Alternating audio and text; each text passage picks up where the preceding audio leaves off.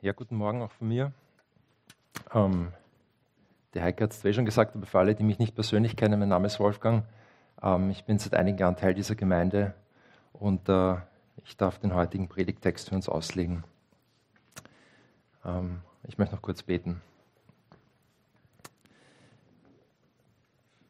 Herr, danke, dass wir dich kennen dürfen. Danke, Herr, für die Gemeinde, dass wir uns treffen können, dass wir uns hier versammeln können, genauso wie zu Hause ähm, vor den Bildschirmen. Jesus, danke, dass du der Retter bist. Danke, Jesus, dass wir uns auf Weihnachten vorbereiten können, wo wir uns daran erinnern und feiern, dass du Mensch geworden bist, dass du als Retter in diese Welt gekommen bist. Und Heiliger Geist, danke, dass du unser Helfer bist. Danke, dass du uns hilfst zu verstehen, welche unglaubliche Wahrheit Gottes Wort ähm, enthält. Hilf uns, Herr, die heutige Stelle zu verstehen, dass wir erkennen, wie unglaublich groß Gott ist. Segne die gemeinsame Zeit, Herr, wenn wir dein Wort aufschlagen. Amen. In der Adventszeit, in der wir uns gerade befinden und in der wir uns auf Weihnachten vorbereiten, äh, und auf Weihnachten warten, ähm, befinden wir uns, wie die Heike schon gesagt hat, in einer Predigtreihe mit dem Titel In der Warteschleife Gottes. Wir schauen uns da verschiedene Stellen und Texte in der Bibel an, wo es ums Warten geht. Und äh, wir haben zum Beispiel letzte Woche von unserem Pastor Ewald eine sehr interessante Stelle gehört, wo der König Saul das Gefühl hat, Gott kommt zu spät. Und wie die Geschichte weiter und ausgegangen ist, kannst du dir auf unserer Homepage oder YouTube oder Spotify nachhören. Und äh, manchmal ist Warten irgendwie mit etwas Positivem verbunden, so wie wenn wir uns jetzt auf Weihnachten vorbereiten, auf Weihnachten warten. Oder manchmal warten wir auf positive Begegnungen. Wenn du zum Beispiel am Flughafen stehst und jemanden abholst, den du schon lange nicht gesehen hast und äh, dann endlich geht diese Schiebetüre auf und die Person kommt heraus und man liegt sich wieder in den Armen und ist wieder vereint. Aber ganz oft äh, verbinden wir Warten auch mit sehr schwierigen Situationen, mit herausfordernden Situationen, mit Krisen. Und äh, ich erinnere mich selber vor ein paar Jahren, ähm, als unsere kleine Tochter im Krankenhaus war, die jüngere von unseren zwei Töchtern, musste sie operiert werden an der Lunge. Und diese Zeit, die wir als Familie dann im Krankenzimmer gewartet haben, auf diesen Anruf, ähm, auf diese Nachricht, die OP ist gut verlaufen, diese Wartezeit war sehr herausfordernd für uns. Und äh, besonders in Zeiten, wo wir mit negativen Dingen konfrontiert sind, wo wir Leid erleben, wo wir Krankheit erleben, wo Katastrophen geschehen, wo wir vielleicht die Arbeit verlieren, wo wir vielleicht auf einen Partner warten oder einen Partner verlieren, wo du vielleicht auf einen Asylbescheid wartest. Da kann dieses Warten eine unglaubliche Länge und eine unglaubliche Lähmung hervorrufen. Da wird dieses Warten unangenehm. Und das kann sich dann ganz oft so anfühlen, als wäre Gott nicht da. Und dann stellen wir uns die Fragen, wie kann das sein? Wie kann Gott das zulassen? Und wo ist Gott überhaupt in all dem? Und äh, hat er mich vielleicht übersehen? Hat er mich vergessen? Oder hat Gott mich vielleicht sogar verlassen? Wo ist Gott, wenn ich mich so verlassen und so alleine fühle? Und das sind so wichtige und berechtigte Fragen, die wir uns stellen. Und äh, ich habe die mir selber schon öfter gestellt in meinem Leben. Und vielleicht sitzt du heute da egal ob hier oder egal zu Hause vor einem Bildschirm, und denkst dir, ja genau, und das sind genau die Fragen, die mich davon abhalten, davon zu glauben, dass es überhaupt einen Gott gibt und der soll auch noch gut sein. Aber es kann auch sein, dass du schon viele Jahre gläubig bist und immer wieder zu diesen Fragen kommst und dass du das Gefühl hast, Gott hört deine Gebete überhaupt nicht. Es fühlt sich an, als wäre er überhaupt nicht da. Ich rede mit ihm, aber er antwortet nicht. Es ist irgendwie so leer, was ich tue.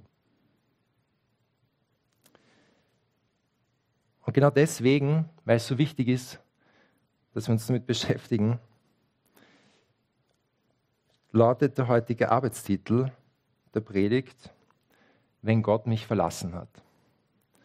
Und wir werden uns dazu eine Stelle aus dem Buch der Klagelieder anschauen, aus dem Kapitel 3. Äh, und das Buch der Klagelieder ist jetzt ähm, ist ein recht kurzes Buch und es wird oft ein bisschen übersehen.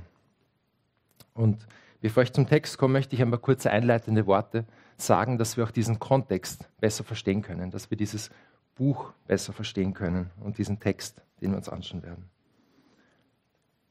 Der Hintergrund ist, vor zehn Jahren wurde das Königreich Juda von babylonischen König Nebukadnezar erobert. Jerusalem wurde erobert. Ein Teil der Bevölkerung wurde nach Babylon deportiert. Du kannst es im Buch Daniel nachlesen. Und jetzt zehn Jahre später äh, gibt es erneut Schwierigkeiten. Der babylonische König Nebukadnezar kommt erneut ins Königreich Juda. Er erobert es erneut und er erobert Jerusalem noch einmal. Wir befinden uns im Jahr äh, 587 vor Christus, also in etwa grob 600 Jahre vor Jesus Geburt. Und äh, anders als beim ersten Mal jetzt ist die Zerstörung, die Jerusalem erlebt, eine ganz andere als bei der ersten Eroberung. Die Stadtmauer wird zerstört. Das heißt, militärisch ist die Stadt besiegt und vernichtet. Zweitens, der Königspalast wird zerstört. Das heißt, nicht nur militärisch ist die Stadt besiegt, sondern der Königspalast, wo die davidianische Königslinie herrscht und ihren Sitz hat, wird auch zerstört. Der König ist nicht mehr im Amt. Der König Zedekia wird körperlich schwer misshandelt und nach Babylon deportiert. Du kannst es nachlesen im zweiten Buch Könige im Kapitel 25. Das heißt, auch politisch ist diese Stadt am Ende. Aber das wahrscheinlich ungewöhnlichste und das Schwierigste und das Fatalste für das Volk und für die Stadt ist, der Tempel in Jerusalem wird auch zerstört jetzt. Der Tempel in Jerusalem, der von Salomo erbaut wurde, das spirituelle Zentrum des Volkes, wird zerstört. Das Heiligtum, der prachtvolle Tempel, aus den wertvollsten Materialien erbaut, mit wertvollen Steinen, Holz, mit Gold überzogen, wo sich die wichtigen, die kostbaren, die heiligen Gerätschaften befinden. Für den Tempeldienst, für das Opferwesen im Tempel. Wird zerstört oder wird nach Babylon gebracht. Und äh, wenn wir uns kurz erinnern, als der Tempel unter dem König Salomo eingeweiht wurde, als er sozusagen eröffnet wurde, als der Dienst dort begonnen hat, da lesen wir, Gott wird gelobt und angebetet. Im zweiten Buch Chroniken, im Kapitel 5. Und äh, sie beten Gott an mit Trompeten, mit Zimbeln, mit Musikinstrumenten. Loben sie den Herrn. Und dann lesen wir, da wurde das Haus das Haus des Herrn mit einer Wolke erfüllt. Und die Priester konnten wegen der Wolke nicht hinzutreten, um den Dienst zu verrichten, denn die Herrlichkeit des Herrn erfüllte das Haus Gottes. Das heißt, wir sehen hier ein Bild für die Gegenwart Gottes. Und So wie Gott, als das Volk durch die Wüste gezogen ist, bei Tag als Wolkensäule vor dem Volk war und sie geführt hat, bei Nacht in einer Feuersäule das Volk geführt hat, war hier die Herrlichkeit des Herrn im Tempel das Zeichen für die Gegenwart Gottes. Und dieser Tempel ist zerstört. Und die berechtigte Frage des Volkes ist, wo ist denn jetzt Gott? Wir haben das Zeichen, dass er unter uns wohnt und das ist zerstört. Es liegt in Trümmern. Wo ist Gott, wenn alles hier zerstört ist? Hat er uns verlassen? Hat sich Gott am Ende gegen das Volk gewandt? Und in diese Situation hinein verfasst der Prophet Jeremia dieses Buch der Klagelieder. Es ist sehr, ein sehr kurzes Buch, es besteht aus fünf Kapiteln und jedes Kapitel ist ein, ein eigenes Gedicht. Und wir finden hier eine sehr poetische Sprache und wir werden uns bemühen müssen, zu verstehen, was hier ausgedrückt wird mit dieser poetischen Sprache. Wir werden uns heute das Kapitel 3 der Klagelieder anschauen und äh, wir werden den Text in zwei Abschnitten anschauen. Und zuerst im ersten Abschnitt den ich unter den Titel stellen will, der hoffnungslose Blick aufs Heute, werden wir uns nur die Verse 1 bis 20 anschauen und äh, ich lese aus einer Elberfelder Übersetzung. Ich bin der Mann, der Elend sah durch die Rute seines Grimmes. Mich trieb er weg und ließ mich gehen, in Finsternis und ohne Licht. Nur gegen mich wendet er immer wieder seine Hand, jeden Tag. Verfallen ließ er mein Fleisch und meine Haut, zerbrach meine Knochen, umbaute und umgab mich mit Gift und Mühsal. Er ließ mich wohnen in Finsternissen wie die Toten der Urzeit. Er ummauerte mich, dass ich nicht herauskam. Er legte mich in schwere, bronzene Ketten. Auch wenn ich schrie und um Hilfe rief, verschloss er sein Ohr vor meinem Gebet. Er vermauerte meine Wege mit Quadersteinen, kehrte meine Pfade um. Ein lauernder Bär war er mir, ein Löwe im Versteck. Er ließ mich vom Weg abirren, zerfleischte mich und machte mich menschenleer. Er spannte seinen Bogen und stellte mich als Ziel für den Pfeil. Er ließ in meine Nieren dringen die Söhne seines Köchers. Ich wurde meinem ganzen Volk zum Gelächter Ihr Spottlied bin ich jeden Tag. Er sättigte mich mit bitteren Kräutern und tränkte mich mit Wermut. Und er ließ auf Kies meine Zähne beißen. Er trat mich nieder in den Staub. Du verstießest meine Seele aus dem Frieden. Ich habe vergessen, was Glück ist. Und ich sagte, verloren ist mein Glanz und meine Hoffnung auf den Herrn. An mein Elend und meine Heimatlosigkeit zu denken, bedeutet Wermut und Gift. Und doch denkt und denkt meine Seele daran und ist niedergedrückt in mir.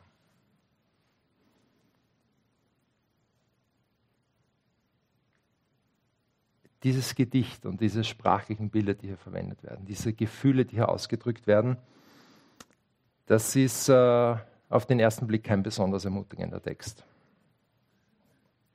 Aber wir wollen uns anschauen, was da dahinter steckt und was diese Bilder, die hier verwendet werden, diese Metaphern, was das bedeutet. Und äh, ich werde nicht auf alle eingehen, aber ich werde ein paar herausgreifen und versuchen, dass wir gemeinsam sehen, welche Schwere in dieser Situation liegt. Zum Beispiel im Vers 1, wenn er schreibt, ich bin der Mann, der Elend sah durch die Rute seines Grimmes. Ähm, es kann sein, dass das in deiner Übersetzung ein bisschen anders formuliert ist. Ähm, das, was hier ausgedrückt wird durch den Propheten Jeremia, die Route des Grimmes, das heißt durch die Route ähm, Gottes, ist, dass er das empfindet als Gericht Gottes. Und der Prophet Jeremia hat schließlich das Volk immer wieder gewarnt. Und er hat gesagt, es wird so weit kommen und es wird Zerstörung geben. Gott wird uns verlassen, wenn wir nicht umkehren, wenn wir uns nicht auf ihn ausrichten.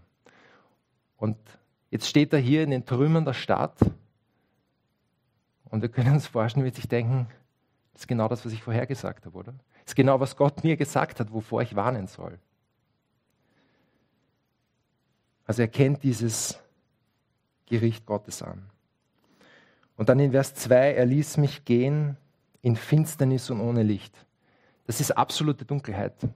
Es ist nicht, es ist finster, aber man hat noch irgendwie eine Laterne, eine Fackel oder so mit, um noch den Weg zu finden.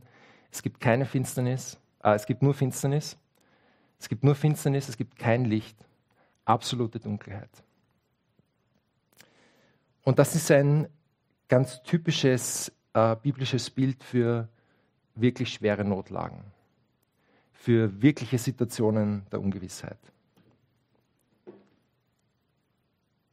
Und dann beispielsweise in den Versen 7 und 9, er vermauerte meine Wege mit Quadersteinen. Er ummauerte mich, dass ich nicht heraus kann. Er legt mich in schwere, bronzene Ketten. Äh, das sind irgendwie Bilder eines Gefängnisses. Man sitzt hinter dicken Mauern. Die Wege sind zugemauert. Man liegt in Ketten. Bilder eines Gefängnisses, aus dem es keinen Ausweg gibt. Und in dieser ausweglosen, gefängnisartigen Situation, dieser Vers 8, der uns, glaube ich, so bekannt vorkommt, der vielen von uns so wahrscheinlich aus der Seele spricht, wo wir das Gefühl hatten, das haben wir schon mal erlebt. Auch wenn ich schrie und um Hilfe rief, verschloss es ein Ohr vor meinem Gebet. Wir fühlen uns in einer ausweglosen Situation, wir rufen zu Gott und scheinbar passiert nichts. Wir warten auf eine Reaktion, wir warten auf sein Eingreifen, aber wir finden uns wieder und bleiben in dieser Situation und warten, dass er eingreift und fühlen uns hilflos.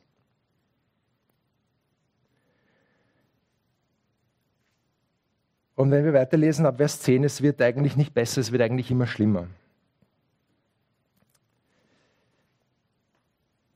Auf jedem Weg, den man geht, lauern Gefahren, wie ein lauernder Bär, ein Löwe. Er ließ mich vom Weg abirren. Er zerfleischte mich. Das heißt, diese Bilder hier, ja, diese Bilder unterwegs zu sein und hinter jedem Stein, hinter jedem Baum lauert die nächste Gefahr. Das ist etwas sehr Bedrohliches. Und dann ab Vers 13, dieses Bild mit dem Bogen und der Zielscheibe. Dieses, dieses Bild, dass man selbst die Zielscheibe ist. Und äh, das Wesen einer Zielscheibe ist, dass die einzige Aufgabe des Schützen darin besteht, diese Zielscheibe zu treffen. Und das möglichst oft und das möglichst genau ins Zentrum. Und äh, die Zuschauer, die dabei stehen bei einem, zum Beispiel einem Wettkampf, wo äh, es um äh, bei Sportschützen ist oder, oder bei einem Wettkampf wie zum Beispiel Biathlon, die jubeln, wenn die Schützen treffen. Und hier dieses Gefühl, selbst die Zielscheibe zu sein. Alles richtet sich gegen einen, alle Blicke sind auf einen gewandt. Und das einzige Ziel ist, mich zu treffen und mich zu verletzen. Und es ruft noch Gelächter hervor, ein Spottlied, Vers 14.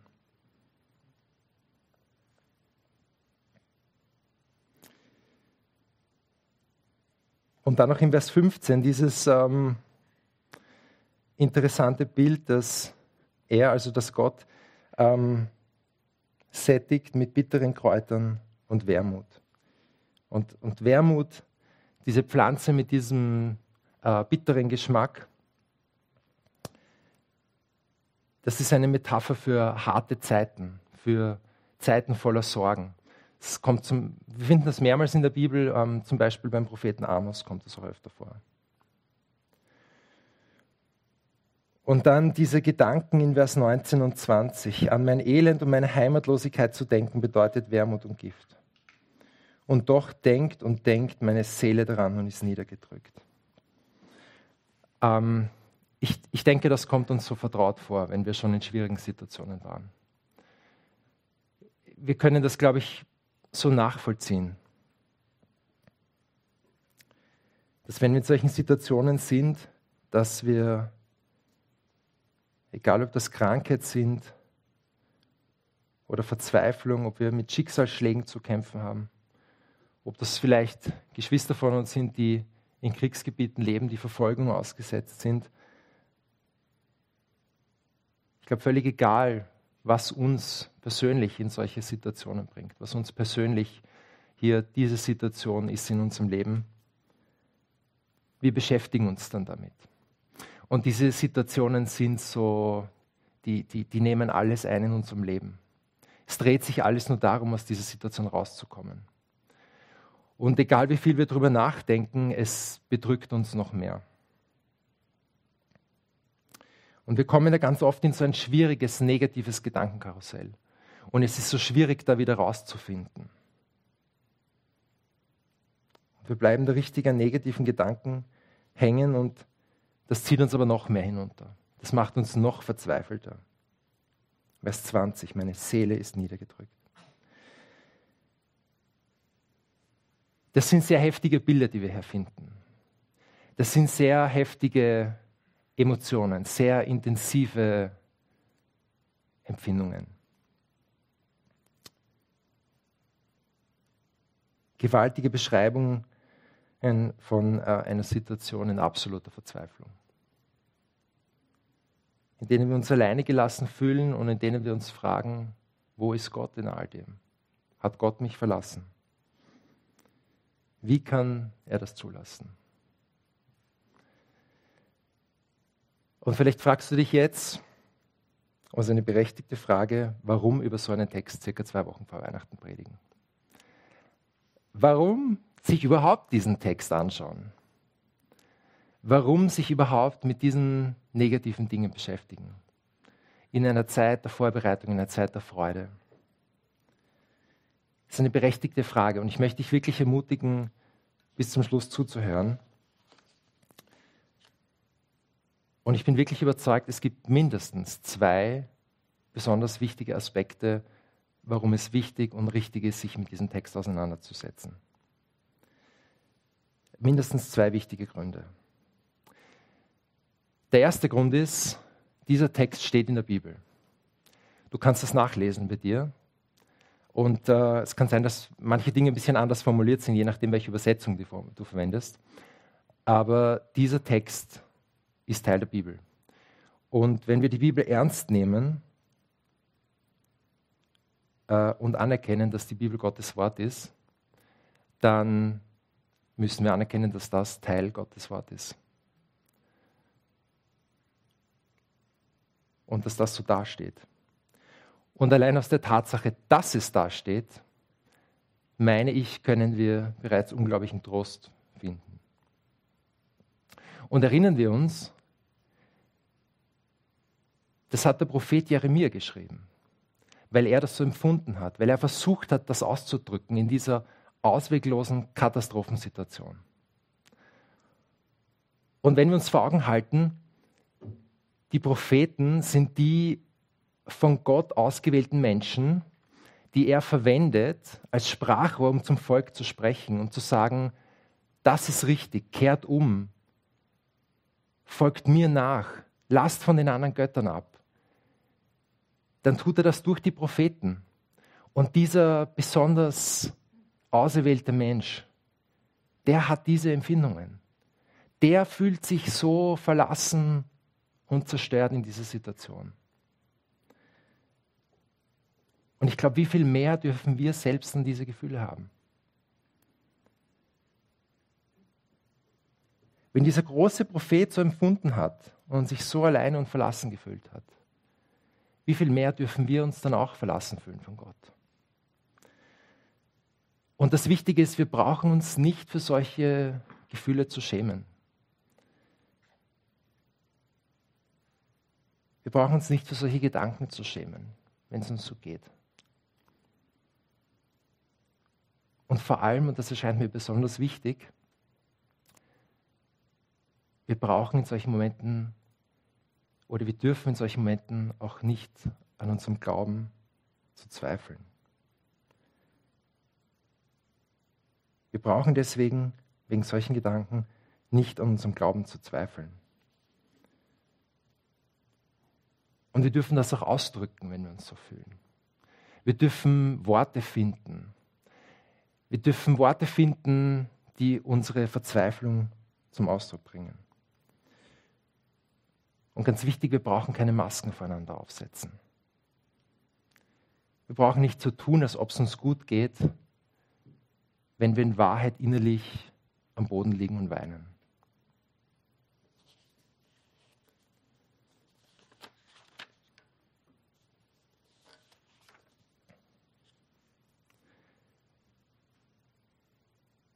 Und ich habe gesagt, es gibt zwei Gründe, warum wir uns diesen Text anschauen und warum ich glaube, dass dieser Text wichtig ist. Und der zweite wichtige Grund, den wir hier finden, der erstreckt sich über die Verse 21 bis 25 im zweiten Abschnitt von diesem heutigen Predigtext. Und diesen zweiten Abschnitt, den wollen wir uns in dem Titel anschauen, der hoffnungsvolle Blick auf morgen. Und so lesen wir in den Versen 21 bis 25 im Kapitel 3 der Klagelieder. Doch dies will ich mir in den Sinn zurückrufen. Darauf will ich hoffen. Ja, die Gnadenerweise des Herrn sind nicht zu Ende. Ja, seine Barmen hört nicht auf. Es ist jeden Morgen neu. Groß ist deine Treue. Mein Anteil ist der Herr, sagt meine Seele. Darum will ich auf ihn hoffen. Gut ist der Herr zu denen, die auf ihn harren, zu der Seele, die nach ihm fragt.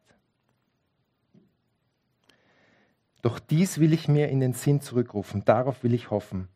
Ja, die Gnadenerweise des Herrn sind nicht zu Ende. Ja, sein Erbarmen hört nicht auf.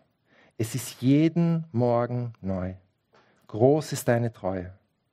Mein Anteil ist der Herr, sagt meine Seele. Darum will ich auf ihn hoffen. Gut ist der Herr zu denen, die auf ihn harren, zu der Seele, die nach ihm fragt. Das sind sehr ermutigende Verse. Und es sind nicht nur sehr ermutigende Verse, wir finden hier ganz gewaltige, tiefe theologische Wahrheiten über den Glauben und über Gott und sein Wesen. Im Vers 22 wird zweimal mit Ja bestätigt, die Gnadenerweise des Herrn sind nicht zu Ende. Sein Erbarmen hört nicht auf.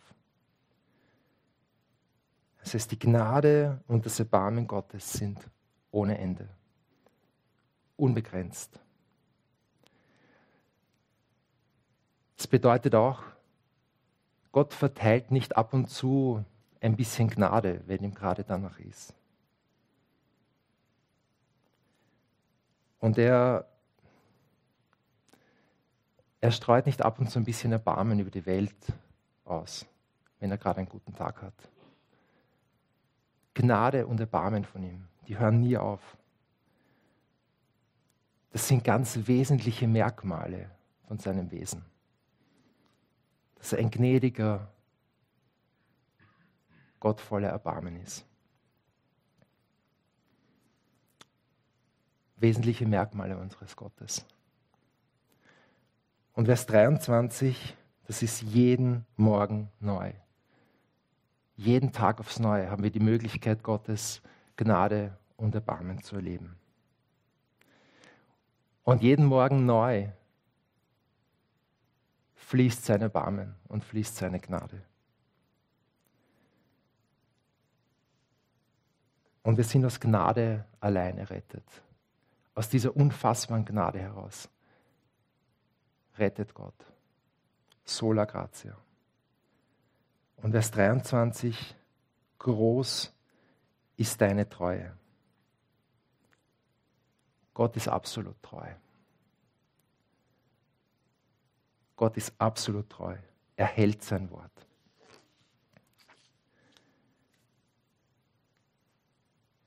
Ein Bild, das mir so gefällt, ist, Gott kommt nie zu spät in der Bibel. Es gibt keine Stelle, wo Gott zu spät kommt.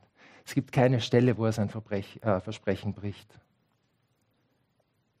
Er hält sein Wort und sein Versprechen immer. Er ist ewig treu.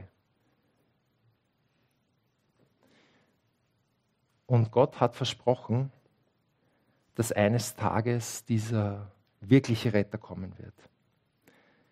Dass er eines Tages diesen echten Retter schicken wird, um sein Volk zu befreien, um, um echte Erlösung zu bringen, damit wieder Versöhnung mit Gott stattfinden kann, damit wir Menschen wieder eine intakte Beziehung zu ihm haben können, damit echte Vergebung stattfinden kann. Für die Schuld, die wir uns durch Ablehnung und Rebellion gegen sein Wort und seine Heiligkeit aufladen, damit das vergeben werden kann. Und Gott hat dieses Versprechen gehalten. Gott hat dieses Versprechen gehalten. Und genau deswegen feiern wir Weihnachten. Genau daran erinnern wir uns jedes Jahr, wenn wir Weihnachten feiern. Dass dieser Retter tatsächlich gekommen ist, dass dieses Versprechen gehalten worden ist dass Jesus tatsächlich Mensch geworden ist, als Kind in eine Krippe geboren. Und dass, obwohl er dann selbst dieses schuldlose Leben geführt hat, dass er selbst, obwohl er keine Rebellion und keine Ablehnung gegen Gott hatte, dass er selbst nach einem schuldlosen Leben am Kreuz von Golgatha die Schuld getragen hat, den Zorn Gottes getragen hat, stellvertretend für dich und mich. Damit, als am, Tod, äh, am Kreuz der Tod besiegt wurde und als er wieder auferstanden ist nach drei Tagen, wir mit Gott versöhnt sein können. Damit wir befreit sind von der Macht der Sünde, damit echte Vergebung stattfinden kann. Und damit wir, Vers 24, damit wir Familienmitglieder werden können, damit wir Gottes Kinder werden können, angenommen von ihm. Vers 24, mein Anteil ist daher, sagt meine Seele. Mein Anteil, das heißt mein Erbe. Das Wort, das hier verwendet wird vom Anteil, ist auch dieses Wort, das bei der Verteilung des Landes unter Josua geschieht, wo der Erbteil ausgelost wird. Und das Interessante daran ist, bei einem Erbe, ähm, wir leisten nichts dafür. Wir, wir bekommen ein Erbe, das ist wie ein Geschenk aber dem steht keine Gegenleistung gegenüber. Äh, ein Erbe bekommst du so wie ein Geschenk. Du kannst dir das nicht verdienen.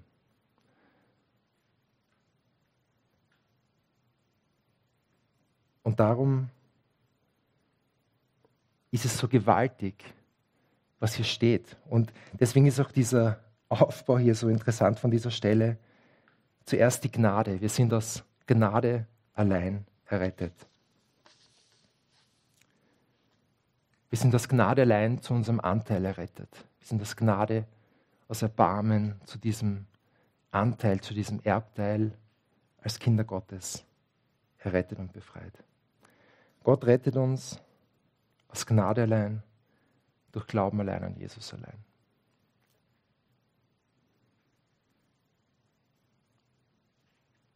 Und dieser Gott, der das möglich macht, der hat nie sein Versprechen gebrochen. Niemals.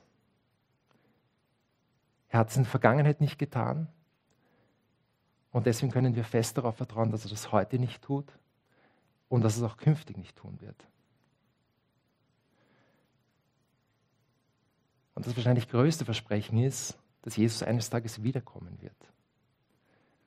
Und auch darauf können wir vertrauen, dass das eines Tages passieren wird, weil Gott sein Versprechen nicht bricht. Und bis es soweit ist, lass uns daran festhalten und hoffen. Denn in Vers 25 lesen wir, Gut ist der Herr zu denen, die auf ihn harren, zu der Seele, die nach ihm fragt. Gut ist der Herr zu denen, die auf ihn harren, zu der Seele, die nach ihm fragt. Und deswegen müssen wir den Titel der Predigt revidieren. weil er eigentlich lauten muss, wenn wir diese Stelle anschauen, weil Gott mich nicht verlassen hat. Weil Gott mich nicht verlassen hat. Egal wie die Umstände sind.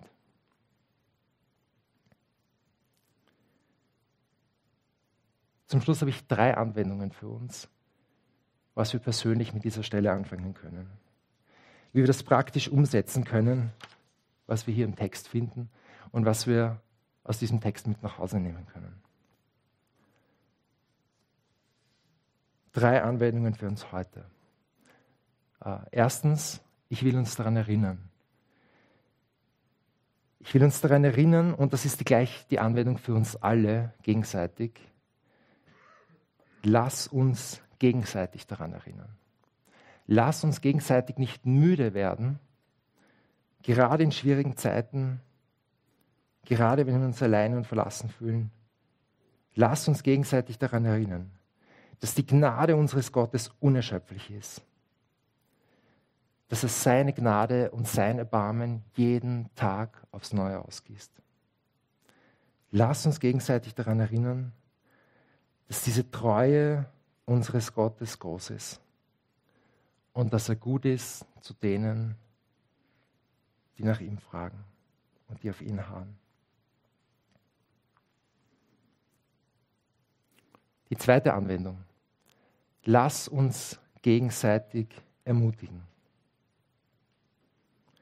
Lass uns gegenseitig ermutigen, dass wir ehrlich unsere Leben miteinander teilen. dass wir keine Masken aufsetzen, wenn es uns schlecht geht. Dass wir denken, wir dürfen das andere nicht wissen lassen. Dann denken sie, mein Glaube ist nicht stark genug.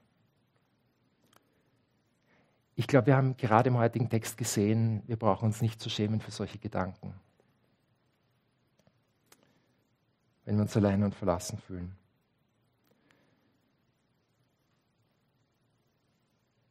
Ich will uns wirklich ermutigen, lass uns einander auch am Leid des anderen teilhaben. Lass uns in schwierigen Zeiten ermutigen, weil du nicht alleine bist. Weil du nicht alleine bist und weil Gott dich nicht verlassen hat. Und die dritte Anwendung ist, ich will uns auffordern. Ich will uns auffordern, dass wir uns bewusst einander tragen, bewusst einander stützen, füreinander einstehen, dass wir einander zuhören, dass wir einander begleiten, dass wir füreinander beten und füreinander da sind. Nicht nur, wenn es uns gut geht und wenn wir uns über schöne Dinge freuen können und wenn wir gemeinsam Gott loben, vor Freude uns preisen, sondern dass wir das ganz bewusst auch dann tun, wenn wir uns, wenn Einzelne von uns sich verlassen und alleine fühlen, wenn es uns schlecht geht.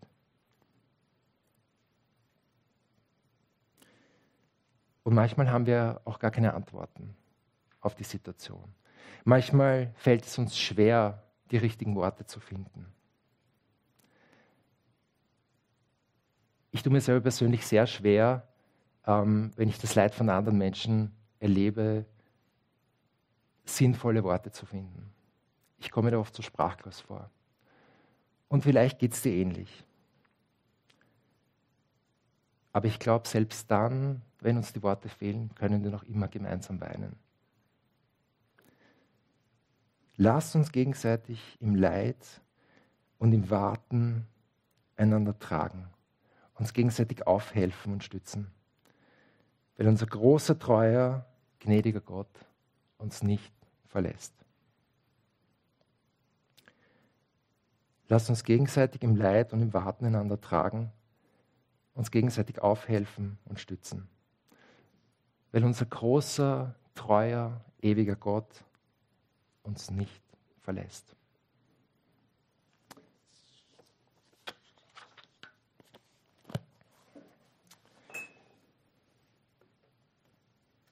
Herr, wir danken dir für dein Wort und dass du durch dein Wort zu uns sprichst. Und Herr, wir können manchmal nicht richtig fassen, was wir lesen. Aber wir können darauf vertrauen, dass es dein Wort ist, dass du nicht verlässt, dass du für uns da bist, dass du für deine Kinder sorgst und dass du deine Versprechen immer hältst. Und Jesus, wir, wir danken dir für das, was du getan hast. Wir preisen deinen Namen. Wir preisen dich, Herr, dass du tatsächlich Mensch geworden bist, dass du tatsächlich als Retter in die Welt gekommen bist, um mit uns Gemeinschaft zu haben, damit wir Versöhnung und Vergebung haben können, damit wir Hoffnung haben können in ausweglosen Situationen. Und Heiliger Geist, wir danken dir so sehr, dass du in uns wohnst, dass du unser Helfer bist, dass du uns hilfst, jeden Tag neue Kraft zu schöpfen, um aufzustehen, um weiterzugehen, dass wir uns gegenseitig ermutigen können und dass du uns die nötige Kraft gibst, jeden Tag weiterzumachen. Wir preisen deinen heiligen Namen, Herr. Amen.